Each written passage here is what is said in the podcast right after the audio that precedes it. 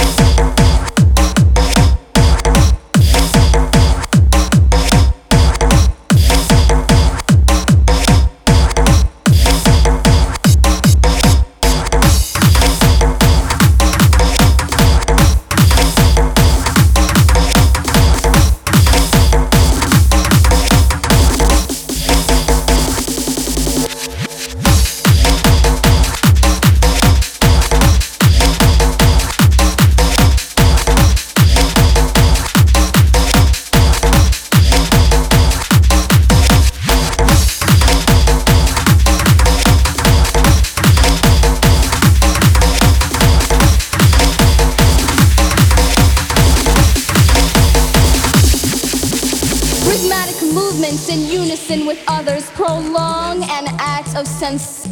Eternity is past, wrong is right. It's the point of greatest intensity, pleasures of the highest sense, feelings of warmth and security,